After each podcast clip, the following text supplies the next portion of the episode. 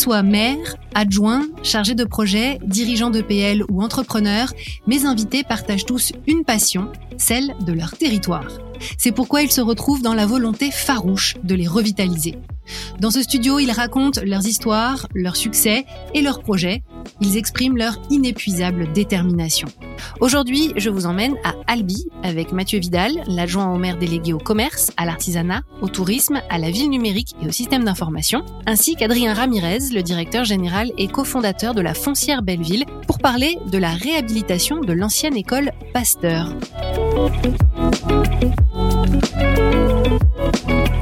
Bonjour à tous les deux. Bonjour. Bonjour, bonjour à tous. Merci beaucoup d'être à ce micro. Alors, pour commencer, je vous propose de donner un, petit aperçu de votre ville aux auditeurs qui ne la connaîtraient pas encore. Donc, sans rentrer trop dans le détail, est-ce que vous pourriez nous décrire votre Albi en une ou quelques phrases, Mathieu Vidal d'abord?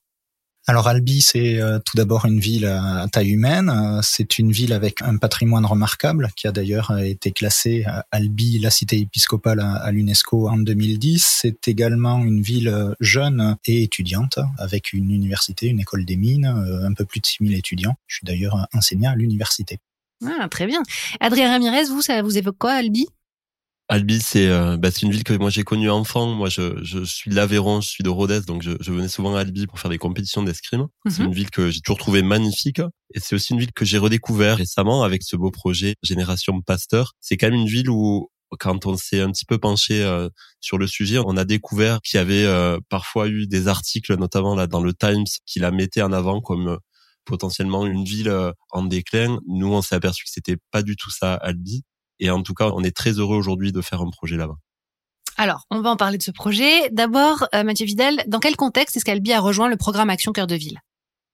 Alors, le programme ACV a été effectivement rejoint avec la signature d'une convention en 2018. C'était dans un contexte un petit peu particulier, à l'époque avec un taux de vacances qui était euh, pas extrêmement important, mais tout de même relativement élevé, à hauteur de 14%, donc il posait euh, quand même un petit peu question. Et puis euh, aussi, il y avait le contexte qui a évolué encore un petit peu depuis de l'augmentation des meublés de tourisme, qui pose question notamment dans une ville que l'on veut vivante, dynamique, et qui est par ailleurs étudiante. Donc, cet équilibre avec les logements conventionnels posait question, euh, dans le contexte également d'un parc immobilier qui est vieillissant et avec un besoin de rénovation de certains immeubles. Certains étaient relativement laissés à l'abandon depuis quelques dizaines d'années même. D'accord. Et, parlez-nous donc du projet que vous portez dans le cadre d'Action Cœur de Ville. C'est la réhabilitation de l'ancienne école Pasteur. Vous avez dit Génération Pasteur? Oui, effectivement. Génération Pasteur pour différentes raisons, mais parce que c'est un bâtiment qui est euh, extrêmement symbolique euh, à Albi, qui est en son cœur, en son centre. C'est la reconversion d'une ancienne école primaire du centre-ville, rue Pérolière, avec un usage mixte. Euh, l'objectif, c'est d'avoir huit logements, notamment adaptés aux familles avec des, enfants, donc, et deux cellules commerciales ouvertes sur la rue et également sur l'ancienne cour de l'école, en rajoutant également un atelier d'artistes en fond de cours pour accueillir des résidences d'artistes. Formidable. Alors Adrien Ramirez, qu'est-ce qui fait euh, sa spécificité? Parlez-nous de, cette réhabilitation. Alors c'est déjà un projet très très emblématique pour nous à, Belleville. L'école Pasteur, c'est un bijou euh, architectural, c'est une école de type Jules Ferry. Mhm. Elle date de, la fin du 19e siècle. On appelait ça avant les maisons d'école. C'était euh, des écoles qui découlaient des lois prises par Jules Ferry, donc en, en 1879 et 1882 c'est des écoles qui ont une vraie euh, belle histoire. Donc nous, on est très heureux, voilà, de, de travailler sur ce type de, de bâtiment. Et puis c'est des bâtiments qui ont une âme. Hein. Cette école a une âme indéniable. On l'a d'ailleurs euh, réouverte euh, à l'été 2021. On, on, a eu beaucoup d'albigeois qui étaient très émus de, de, redécouvrir le lieu où ils avaient fait école. Donc voilà, c'est un des premiers projets qu'on a porté à Belleville et c'est vraiment un projet qui nous tient beaucoup à cœur. Et justement, est-ce que vous pourriez nous présenter euh, en quelques mots la foncière Belleville et plus particulièrement votre association avec la Banque des Territoires?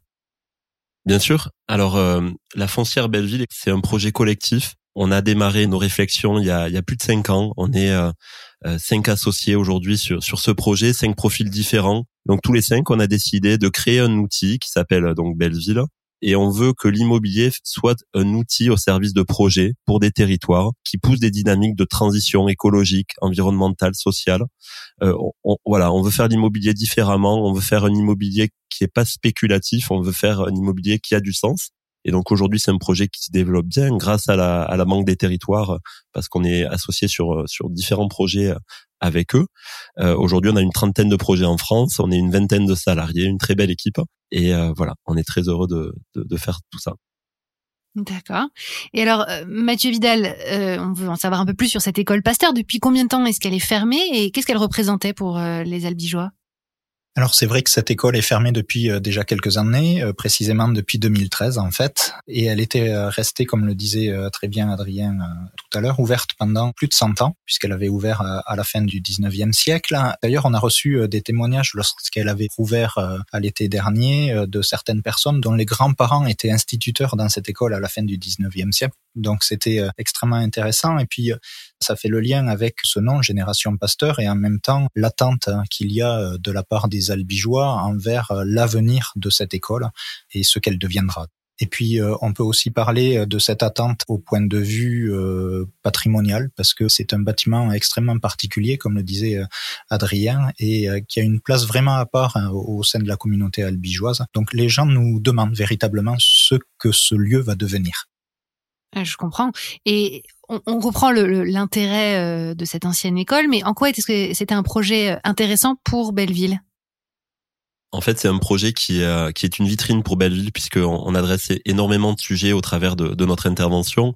On est déjà sur les villes moyennes. On pense aujourd'hui que c'est dans ces territoires-là qu'il faut investir, qu'il faut que les, choses se passent. Donc, à ce titre, il est exemplaire. Et puis, on est aussi confronté à Albi à, tout un tas de problématiques contemporaines, hein, la, la concurrence de la périphérie, des grands centres commerciaux, euh, le fait que certaines personnes n'aient plus envie d'habiter en centre-ville. Nous, on a envie de redonner envie aux, aux Albigeois d'habiter Albi avec des beaux logements qualitatifs, des espaces extérieurs, des grands volumes, des éléments aussi pour les enfants et une attractivité commerciale en fait dans le l'appel à projet qu'avait lancé la ville.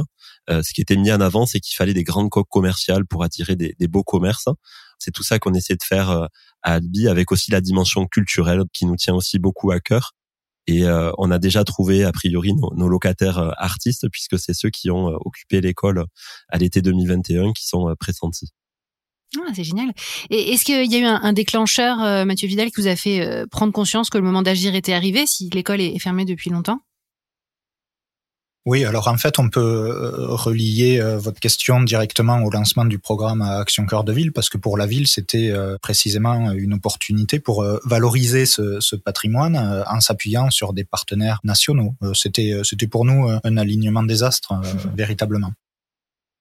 Peut-être qu'on peut parler aussi de, de, ceux qui vous entourent dans la conduite de ce projet. Adrien Ramirez, est-ce qu'il y a des partenaires qui vous accompagnent et qui ont, ont rendu tout cela possible? Effectivement, c'est un projet qui embarque énormément de partenaires. Alors déjà, moi, je, je tiens à souligner euh, le rôle qu'a eu toute la ville d'Albi au sens large, les élus, les services, le manager du centre-ville. On a toujours été accueillis à bras ouverts et sans eux, on ne serait pas en capacité de faire ce projet. Je pense aussi bien sûr à, la Banque des Territoires qu'on considère à Belleville comme euh, l'un de nos plus grands partenaires. Ils nous suivent sur cet investissement, on co-investit euh, avec eux et voilà, ils nous soutiennent dans, dans ce beau projet. Je pense aussi aux autres collectivités. Et puis après, il y a tous les partenaires technique. Et enfin, euh, et c'est là où je voulais quand même euh, leur passer un clin d'œil, toute l'équipe Belleville qui s'est mobilisée depuis le début sur ce beau projet à mes côtés, c'est vraiment un projet qu'on ne peut pas faire tout seul. Donc là, on a toute l'équipe qui contribue à, la réussite de ce beau projet. Ouais, une grande et, belle opération de partenariat. Et, parlons du cahier des charges initial. Mathieu Vidal, quelles étaient les priorités à prendre en compte pour vous dans cette réhabilitation? Alors c'est vrai qu'il y avait euh, différentes choses à, prendre en compte pour nous. Les éléments importants, c'était à la fois le respect du patrimoine architectural, le, patrimoine humain aussi, si on peut le dire tel quel, le lien affectif que représente euh, l'école pour euh, pour les albigeois et puis euh, il s'agissait aussi de définir des usages adaptés aux besoins des habitants du centre-ville et de ceux qui y viennent avoir aussi des logements de taille suffisante puisque on sait que loger des familles en, en centre-ville c'est pas forcément toujours le plus simple avoir des, des commerces complémentaires à l'offre existante faut le rappeler mais on parle d'une surface commerciale avec les deux commerces potentiels de plus de 400 mètres carrés à cet endroit-là et il faut enfin euh, respecter euh, l'ambiance de la rue, si on peut dire. Euh, c'est une rue très particulière, la rue Pérolière, commerçante, à forte dominante enfants, famille, avec une librairie, des chaussures, des habits, des jouets, avec une association de commerçants qui est extrêmement active. D'ailleurs, il y a aucune cellule commerciale vacante dans cette rue et donc le projet se devait absolument d'intégrer toutes ces spécificités. Et Adrien Ramirez, est-ce que vous avez déjà une idée du profil des commerces qui s'y installeront? On est en train de chercher euh, ces futurs commerçants. Je pourrais pas en dire beaucoup plus aujourd'hui, mais euh, on fait ça euh, de manière vraiment très collaborative avec la ville. On est main dans la main avec le manager du centre-ville. On a déjà rencontré plusieurs personnes intéressées, donc c'est un peu la petite surprise. Il y a un sujet quand même qu'on aimerait un petit peu adresser au travers de, de ce beau bâtiment, ben c'est le sujet de l'enfance, du ludique et aussi de la convivialité.